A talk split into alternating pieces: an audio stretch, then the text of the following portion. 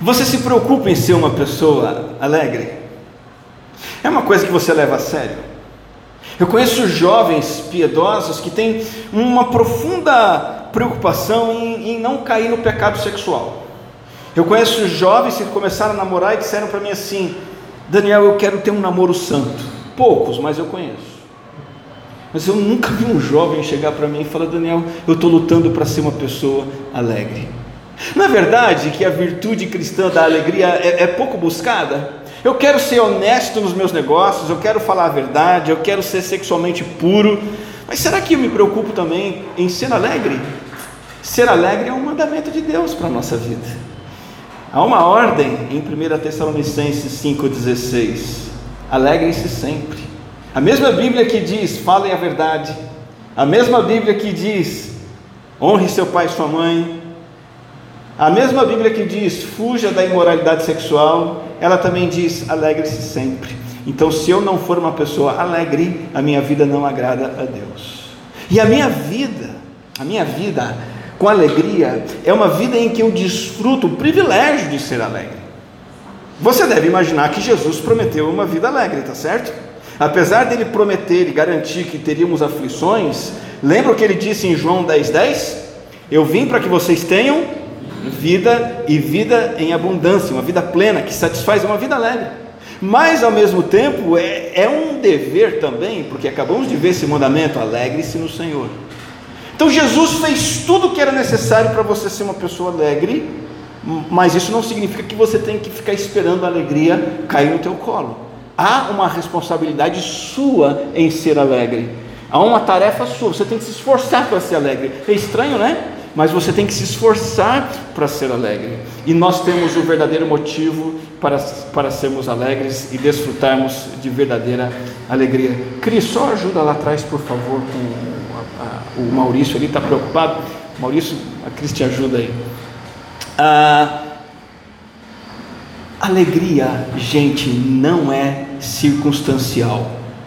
A alegria de Jesus não é uma alegria que precisa de um cenário todo para me fazer feliz.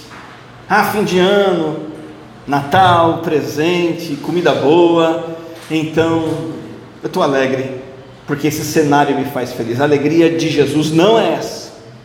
A alegria de Jesus também não é uma questão de temperamento, né? Tem gente que é mais feliz que outra? Tem. Tem gente que é mais sorridente, não é? Tem gente que parece um bicho do mato, por natureza, a pessoa. Tem gente que é jovial. E a alegria de Jesus não tem nada a ver nem com um nem com o outro. Tanto a pessoa mais carrancuda quanto a pessoa mais de bem com a vida, jovial, as duas têm que ter a alegria de Jesus. E nenhuma das duas tem desculpa para não ter. Ele exige isso de todos nós. E, e, e, sabe, uma grande contradição na vida do crente é ele dizer assim: Eu sou filho de Deus, eu sou crente, eu sou salvo. E ele é filho de um pai que criou o universo, que governa o universo para a glória dele, para o nosso bem. A contradição é eu dizer isso e não ser alegre. Faz sentido?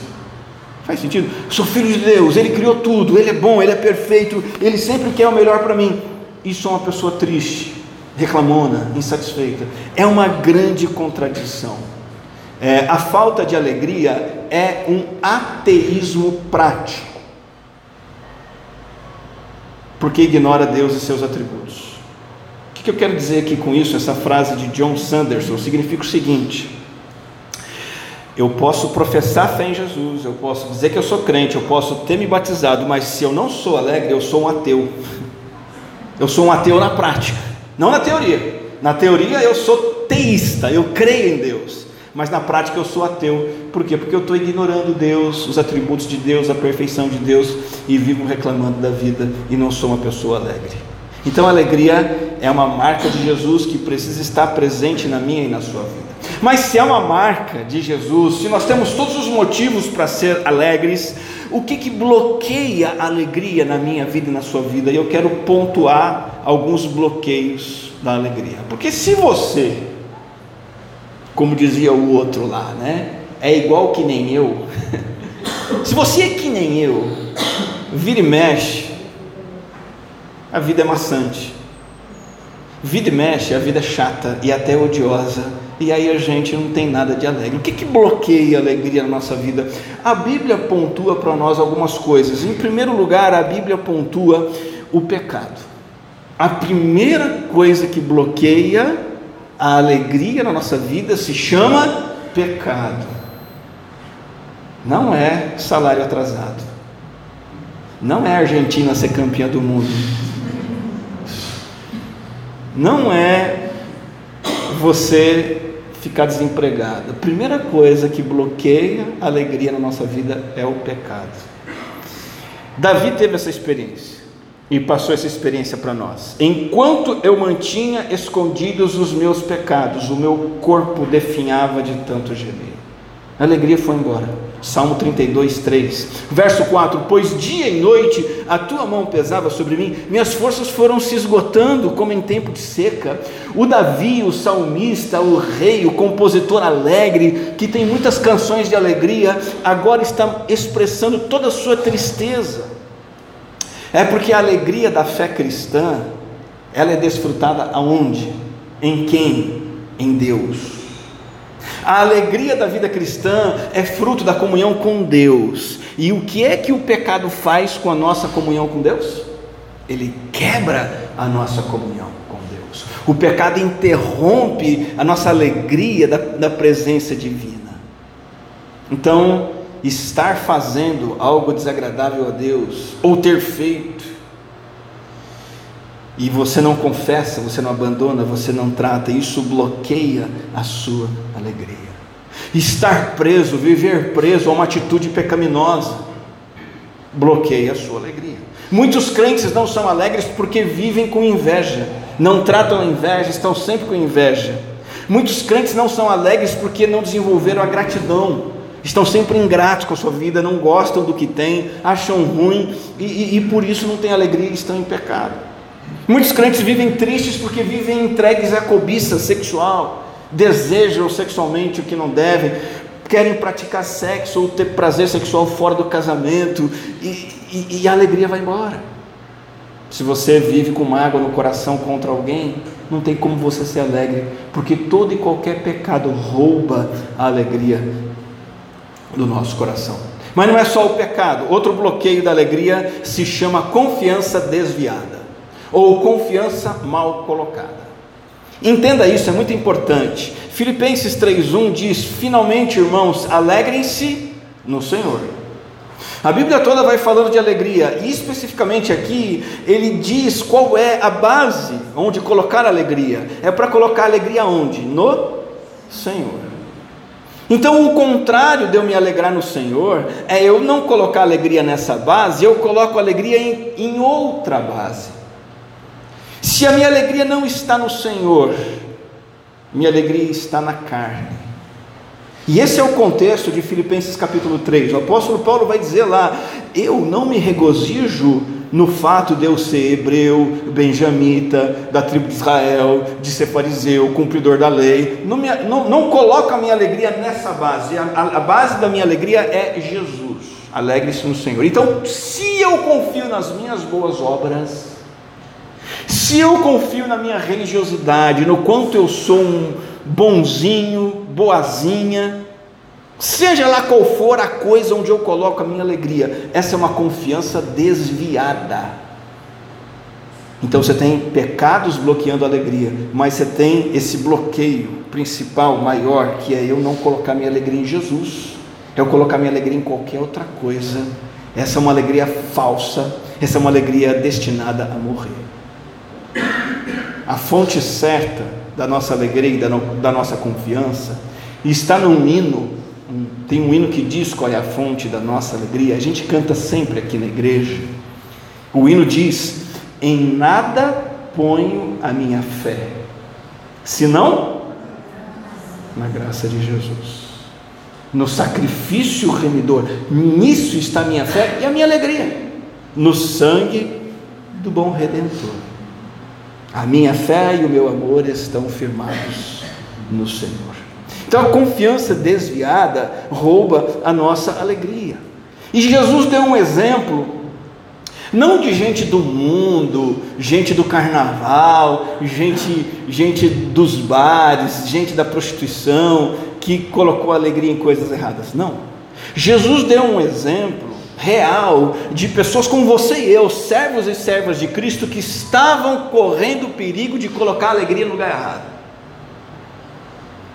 E no caso ali, pessoas que estavam colocando alegria no sucesso do ministério. Isso é um grande perigo. E Jesus fez um alerta quanto a esse equívoco. Eu vou ler o versículo e falar um pouquinho do contexto, e você vai entender o que está acontecendo aqui. Lucas 10, 20, Jesus diz assim para os seus discípulos que tinham feito o ministério, um ministério bem sucedido.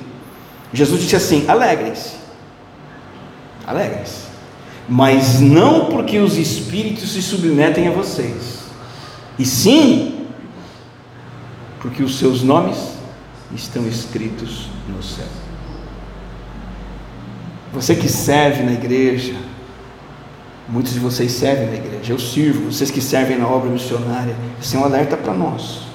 Muito cuidado. Jesus montou duplas e essas duplas saíram por povoados pregando, evangelizando, curando, expulsando demônios. Deu tudo certo, foi um sucesso. Foi um sucesso. O mesmo Deus que vai dar força para o Edu e os seus comparsas colocarem as prateleiras, e eles vão colocar e vão estar maravilhosos essa semana. O mesmo Deus deu força para aqueles discípulos de Jesus, e, e, foi um sucesso também. Você viu que eu profetizei, né? Vai ser um sucesso. Amém. Foi um sucesso. Eles expulsaram demônios e eles voltaram felizes. Jesus, Jesus, Jesus que legal! Tem hora que Jesus era aquele que gosta de jogar balde de água fria nas pessoas. Né? Jesus vem com essa aqui. Ah, é? Cuidado. Cuidado. Não fica alegre porque o seu, o seu evangelizado se converteu. Não fica alegre porque o piso ficou bonito. Não fica alegre porque você cantou e ficou bonita a música, você contribuiu para missões. Não fica alegre com isso. Cuidado. Cuidado. Coloca a sua alegria no lugar certo. E Jesus resume qual é o lugar certo. É o fato de você ter o nome escrito no céu. E isso aqui nivela o maior missionário do Brasil, com mais almas ganhas, ou o maior missionário do mundo em anos recentes, o maior pregador, Billy Graham. Ele que levou tantas almas para Jesus, ele tem tanto motivo para se alegrar quanto você que ganhou uma única alma para Jesus. Você que está tentando evangelizar um afegão há seis meses, ele não quer nem saber de você. Você tem a mesma razão para estar tá alegre quanto o Billy Graham. Por quê? Porque a nossa alegria é o fato do nosso nome estar escrito no céu e não os espíritos se curvarem diante de nós. Não tem nada que você faça, obtenha, que possa se comparar com o fato de você ser salvo, ter seu nome lá escrito, garantido, selado. E isso nivela toda a igreja, todo o povo de Deus no mesmo privilégio, na mesma base para ter alegria. Então, se você tira a alegria de Jesus, sua alegria vai embora, ela é bloqueada. O pecado, a confiança desviada. Terceiro bloqueio, rejeitar a disciplina de Deus. Ser disciplinado nunca é gostoso, pelo menos nunca minhas filhas, as três, disseram: Nossa, pai, que delícia, vamos lá no banheiro para você me dar umas varadas. Nunca. Falaram isso para você, Cris? Também não. Disciplina não é legal. Nunca é uma experiência alegre. Nem tem o objetivo de alegrar. Quando eu vou disciplinar, disciplinar a Isa, ela não precisa mais, ela é uma garota sensacional agora. Viu? Currículos de interessados, manda para mim. para mim. Olha só, não vou nem dizer o que ela fez aqui na frente. Mas quando eu disciplinava a Isa, eu, eu não diz, dizia para ela, nem ela, nem ela esperava isso. Poxa, que momento de alegria. Não, não tem esse objetivo. Por quê?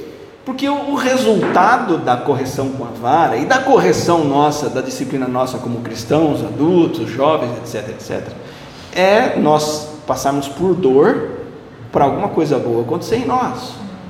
Então, Hebreus 12, 11 diz isso: nenhuma disciplina parece ser motivo de alegria no momento, não é, mas sim de tristeza.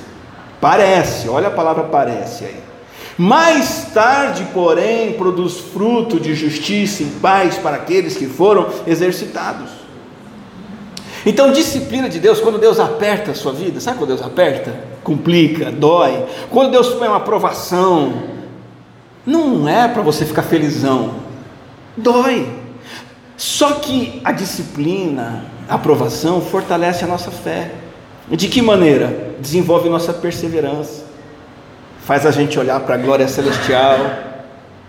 Provações, disciplinas, problema de saúde, não é motivo para sorrir. Problema financeiro, a gente fica chateado. Ser criticado o tempo todo lá em casa, sermos rejeitados por alguém, alguém nos perseguir, sofrer um acidente, não importa o tipo ou intensidade, a disciplina, a aprovação tem o mesmo objetivo: fortalecer o nosso caráter. Porque sem dor, sem ganho, já diz o pessoal que treina, e assim é na vida espiritual também. Sem Deus apertar nossa vida, sem Deus espremer, a gente não cresce. E aí é que entra o seguinte: se eu perco de vista o resultado da dor, aí eu rejeito a disciplina. E isso bloqueia a minha alegria. Que aí eu fico reclamando de Deus. Igual as minhas filhas poderiam ter feito, não fizeram isso, passassem a vida reclamando de apanhar. Corrigir ali, pá, pum, segue a vida. Logo depois já estava dando um doce, brincando, correndo pela casa, etc, etc. Então, se você foca na, na dor e não entende que Deus soberano está fazendo alguma coisa através daquilo, sua alegria vai embora.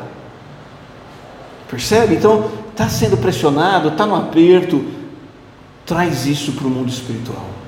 Senão você vai perder a sua alegria. Ou você vai cair naquela, não, eu não mereço. Por que, que eu sofro desse jeito? Ainda mais quando você vê alguém lá que não tem nada a ver com Jesus, não quer saber de Deus, parece que a vida dela está super bem, a sua, aquela pindaíba, aquela desgrameira, né? Mas você fala assim: oh Deus, eu não mereço. Não é questão de merecer, hein? talvez seja questão de ser necessário, de precisar. E aí, se a gente acha que não merece, a gente cai na autocompaixão e a gente luta contra a ação divina, e isso bloqueia a alegria. Agora, se você tem noção do quão pecaminoso você é, você vai receber o castigo de bom grado. Você vai saber, não, Deus usa a dor para me livrar do pecado, para me afastar do pecado, para me crescer no meu caráter. Agora, se eu fico ressentido, aí aí a minha alegria vai embora.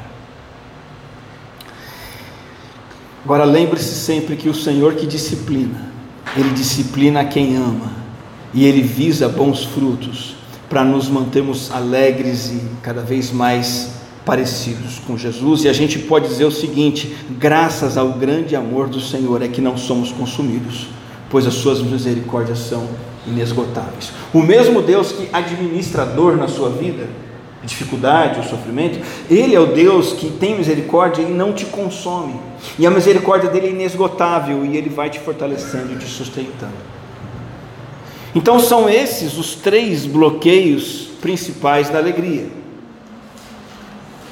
o pecado, a confiança mal depositada e a rejeição da disciplina. De modo que eu posso então saber como cultivar a alegria, buscar ser uma pessoa alegre. É claro que a alegria, em primeiro lugar, é fruto do Espírito, trabalho dele no nosso coração. O fruto do Espírito é amor, alegria e por aí vai. É pela obra do Espírito que eu tenho alegria, alegria da salvação e tenho o poder de me alegrar mesmo em meio aos problemas. O Espírito usa a palavra, a Bíblia, para gerar alegria em mim, pelas mensagens da Bíblia, pelas verdades da Bíblia. Centenas de verdades bíblicas nos alegram. Por exemplo, eu fico alegre quando eu leio Todas as coisas contribuem para o bem. E o Espírito Santo ministra alegria ao meu coração. Eu fico alegre quando eu leio na Bíblia que Deus tem bons planos para mim. E o Espírito Santo faz isso trazer alegria para mim. Eu fico alegre, o Espírito Santo ministra alegria no meu coração quando eu leio na Bíblia que a misericórdia do Senhor renova-se a cada manhã. Eu fico muito, muito alegre quando eu leio o Evangelho de João, asseguro-lhes: quem crê tem a vida eterna. Isso é motivo de alegria e o Espírito Santo produz alegria. E é claro que para que o Espírito Santo produza alegria, você já deve ter percebido. Eu preciso das Escrituras. Ele usa as Escrituras. Ele usa a palavra dele. Eu preciso ler regularmente, memorizar, meditar nas Escrituras para que o Espírito Santo possa agir. Vocês me perdoem a comparação, mas ah, o Espírito Santo agir na nossa vida sem a Bíblia é como um médico fazer uma cirurgia sem os instrumentos. Não consegue. Eu não estou tirando o poder do Espírito, reduzindo o poder do Espírito, dizendo que ele é incapaz de certas coisas. Não estou dizendo isso. Eu só estou dizendo que ele usa esse instrumento, a Bíblia. De modo que se você não tem a Bíblia na sua vida, na leitura da palavra, na meditação, na memorização, o Espírito Santo não tem com o que trabalhar. O que, que ele vai fazer? Nada. Espírito Santo não age na vida do crente que não lê, medita, memoriza e obedece a palavra de Deus.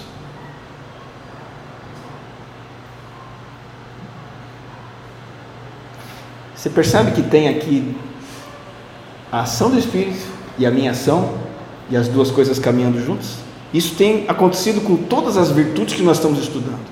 Elas são nossa responsabilidade, tanto quanto são obra poderosa de Deus na nossa vida. E quando recorremos ao Senhor, nos lembramos também que o objetivo da gente se alegrar não é para a gente se sentir melhor apenas, isso acontece. O propósito da alegria, em primeiro lugar, é eu glorificar Deus, honrar Deus sendo uma pessoa alegre demonstrando aos outros essa alegria de um Pai celestial que me ama. Ele é amoroso, ele é fiel e cuida de mim e supre as minhas necessidades. Primeira coisa que você pode fazer para ter alegria. Se o pecado é o bloqueio, primeira, primeiro cultivo é o arrependimento. Confesse e abandone qualquer pecado que haja na sua vida. Lembra que o pecado e a culpa entristeceram Davi? Então, o que é que trouxe a alegria de volta? a confissão do pecado. Tratar o pecado, resolver o pecado, abandonar o pecado. No Salmo 51, 12, Davi diz assim: Devolve-me a alegria da tua salvação e sustenta-me com o espírito pronto a obedecer. Aqui, Davi estava num processo de restauração pessoal. Ele havia caído no pecado, afundado no pecado, perdido a alegria, e aqui ele está num processo e ele faz esse pedido. É interessante ele dizer: Devolve a alegria para mim, e ele vai ter alegria de volta porque ele vai abandonar aquilo que roubou a sua alegria.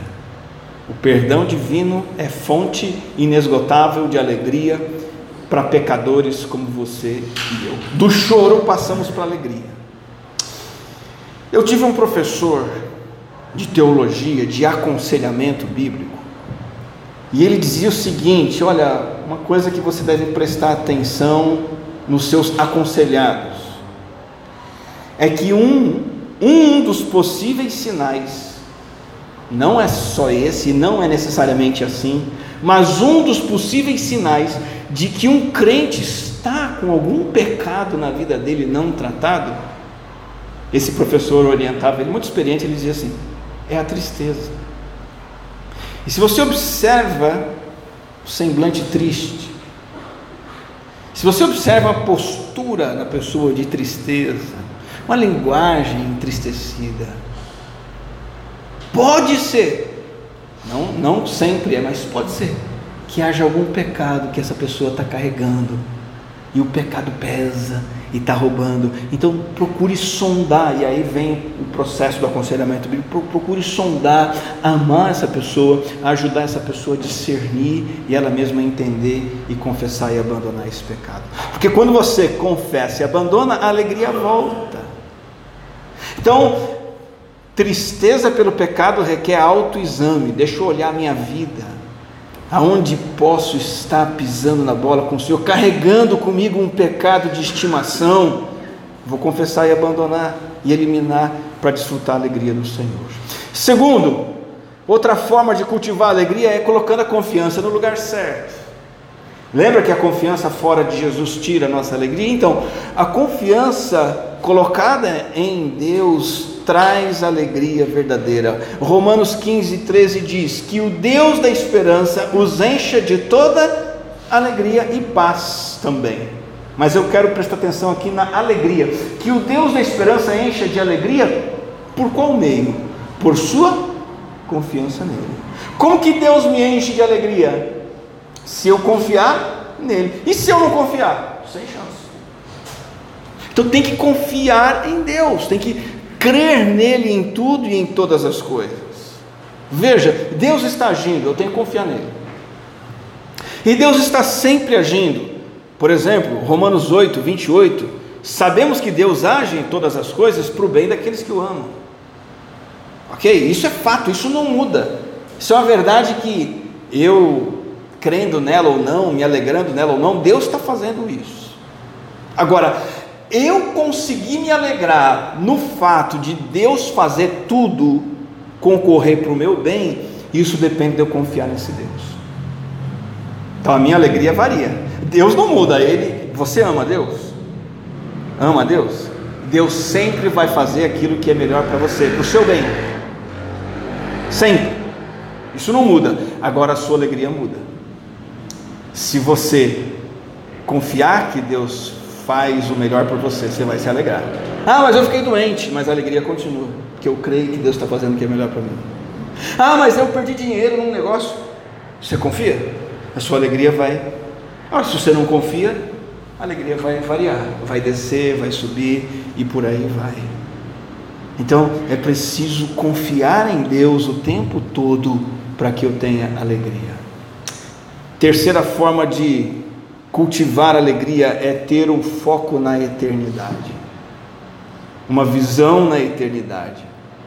O ponto central da minha alegria tem que ser a esperança da vida eterna que me aguarda através de Cristo Jesus na glória celestial. E tudo que Deus está fazendo nessa vida terrena é para me levar para lá. Esse tem que ser meu foco, é a eternidade.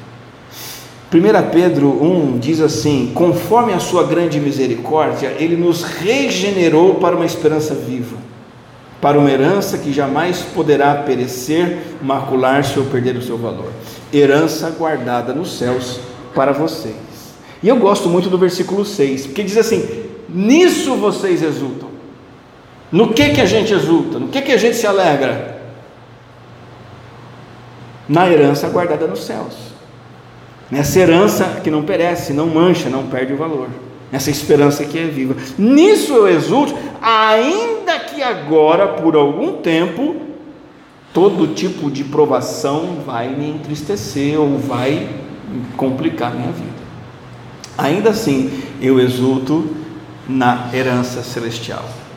Eu tenho foco na eternidade. É, é o que Jesus disse em Lucas alegrar-me porque o meu nome está escrito no céu. Eu não estou lá, eu já desfruto um pouco do céu aqui, na minha comunhão com Deus, mas o meu nome está lá, o meu lugar está lá, a minha herança está lá. E não importa o que eu passe aqui, eu vou para lá. E tudo que eu passo aqui tem a ver com aquilo lá, para me aperfeiçoar para chegar lá, para me fazer crescer para chegar lá. E quando eu penso assim, vivo assim, eu cultivo a alegria no meu coração. Porque eu não estou mais olhando para as coisas darem certo e errado aqui na terra. Ah, eu preciso do carro novo. Aí eu não compro, não consigo o carro novo, eu fico triste. Por quê? Porque eu estou olhando o carro novo. Ah, eu preciso pagar tal conta, eu não consigo pagar, eu vou ficar dizendo, não, calma. Você precisa pagar a conta, é bom ter um carro novo, mas o seu foco tem que ser a vida eterna. E você fazendo isso vai cultivar alegria. Por último, gratidão. Gratidão Quarto lugar, tem tudo a ver com alegria também. Dar graças em tudo é um jeito de você ser mais alegre e ser cada vez mais alegre. Deem graças em todas as circunstâncias. 1 Tessalonicenses 5. Todas significa circunstâncias agradáveis, circunstâncias desagradáveis. Circunstâncias que doem, circunstâncias que fazem cosquinha. Circunstâncias que agradam os nossos sentidos, circunstâncias que cutucam os nossos sentidos.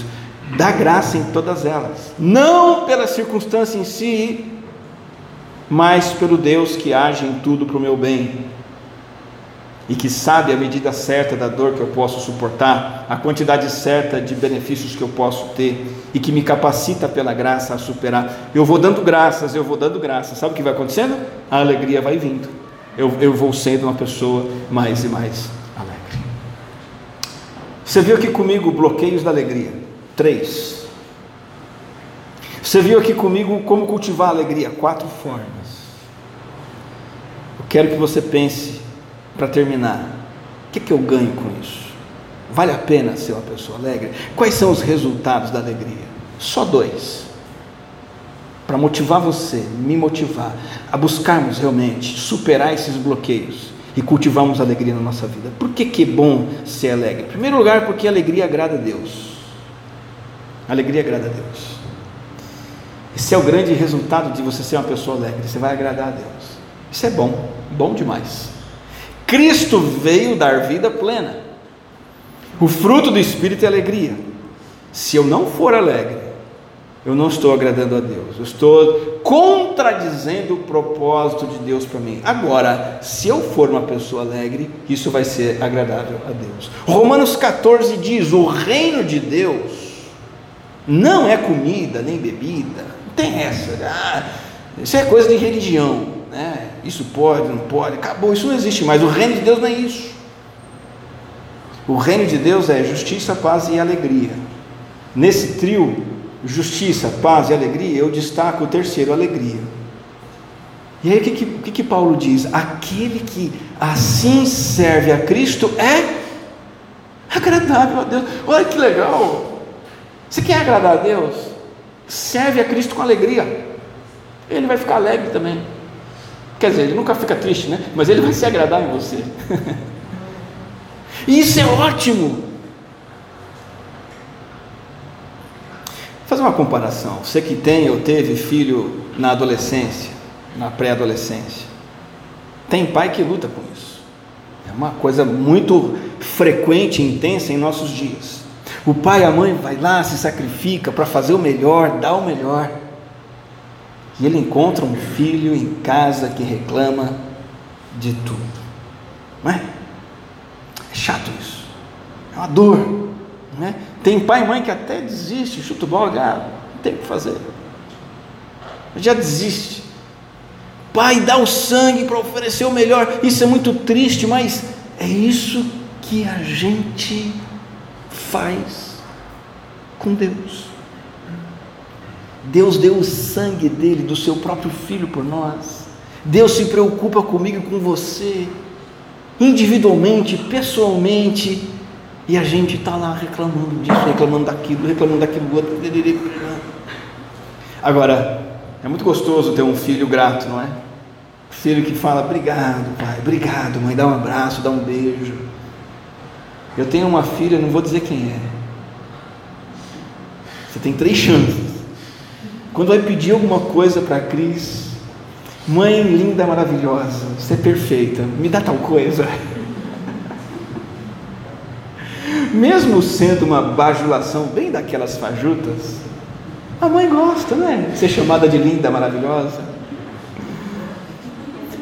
Como é gostoso ter um filho contente com a gente, como Deus gosta de você ser um filho alegre. Então, por isso vale a pena você ter alegria vale a pena você ser uma pessoa alegre. E segundo e último, outro resultado da alegria, ele é um resultado para você mesmo. A alegria nos dá fortalecimento pessoal, integral. A alegria nos fortalece fisicamente. Ó. A alegria nos fortalece emocionalmente e espiritualmente. Muito da tristeza, muito da fraqueza nossa física, muito da nossa apatia às vezes até de doenças, é porque estamos sendo cristãos pesarosos, tristes, entregues ao pecado, desviados dos propósitos de Deus, estamos sendo enfraquecidos pela falta de alegria. Existe uma relação direta entre eu estar alegre e eu ter disposição. Neemias 8, 10 diz assim: Não se entristeçam porque a alegria do Senhor os fortalecerá. Se você está meio para baixo, está meio desanimado, ansiedade, depressão, querendo coisas para dar uma revirada na vida, né? vira e mexe, eu ouço crente falando assim: ah, eu preciso de um novo ciclo. Não precisa de ciclo nada, você precisa se alegrar no Senhor para se fortalecer. Porque essa é uma promessa na palavra. Se você se alegrar no Senhor, é isso que vai te fortalecer.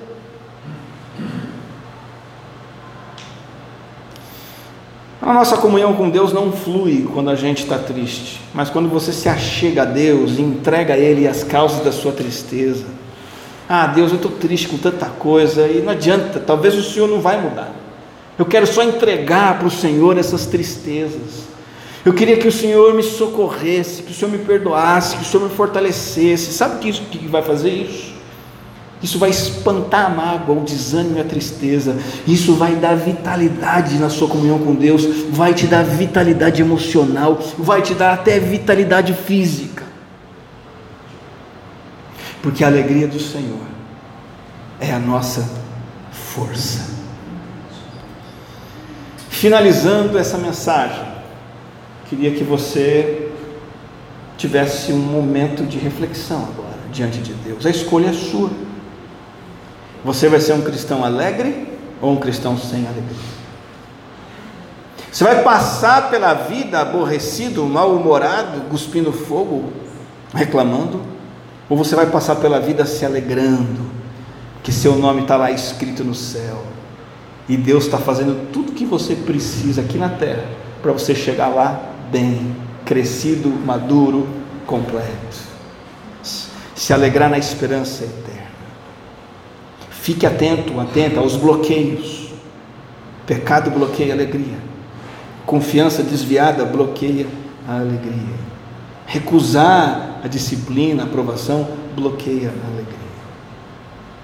Lembre-se de cultivar a alegria, sempre se arrependendo dos seus pecados, sempre confiando em Deus, olhando para a eternidade e dando graças sempre. E acredite, que se você se alegrar, Deus vai se agradar de você. E a alegria do Senhor vai trazer esse resultado, vai te dar força, vai te fortalecer. E nunca se esqueça que a alegria é dada pelo Espírito. É um privilégio, mas é também um dever seu. Não ter alegria é desonrar Deus, é negar o amor de Deus, é negar o controle de Deus. Não ser alegre é ser ateu, é negar a existência e o cuidado de Deus. Mas ser alegre é sentir o poder do Espírito em nós e dizer para nós mesmos e para o mundo ao nosso redor, para as pessoas ao nosso redor: Deus reina. Eu estou alegre porque eu sei que Ele sabe o que está fazendo e Ele tem feito o melhor. Que você possa ter a vida voltada para Deus, a vida centrada em Deus, marcada pela alegria que Jesus teve na vida dele, que essa alegria esteja na sua também. Vamos orar. Graças te damos, ó Deus, por esse momento, por esta palavra e pela promessa da alegria do Senhor. Possamos verdadeiramente nos alegrar em Ti, tirar da nossa vida tudo que atrapalha a nossa alegria e cultivar a alegria no Senhor a cada dia, e assim agradarmos o Senhor, e assim temos força, a força que vem da alegria, a força que vem da alegria no Senhor, na Sua bondade, na Sua graça, no Seu poder, no Seu perdão e que esta alegria possa honrar o teu nome, hoje e sempre, pois os nossos nomes estão escritos lá no céu, e é nisso que nós nos alegramos, no nome do teu Filho Jesus, o nosso Salvador. Amém.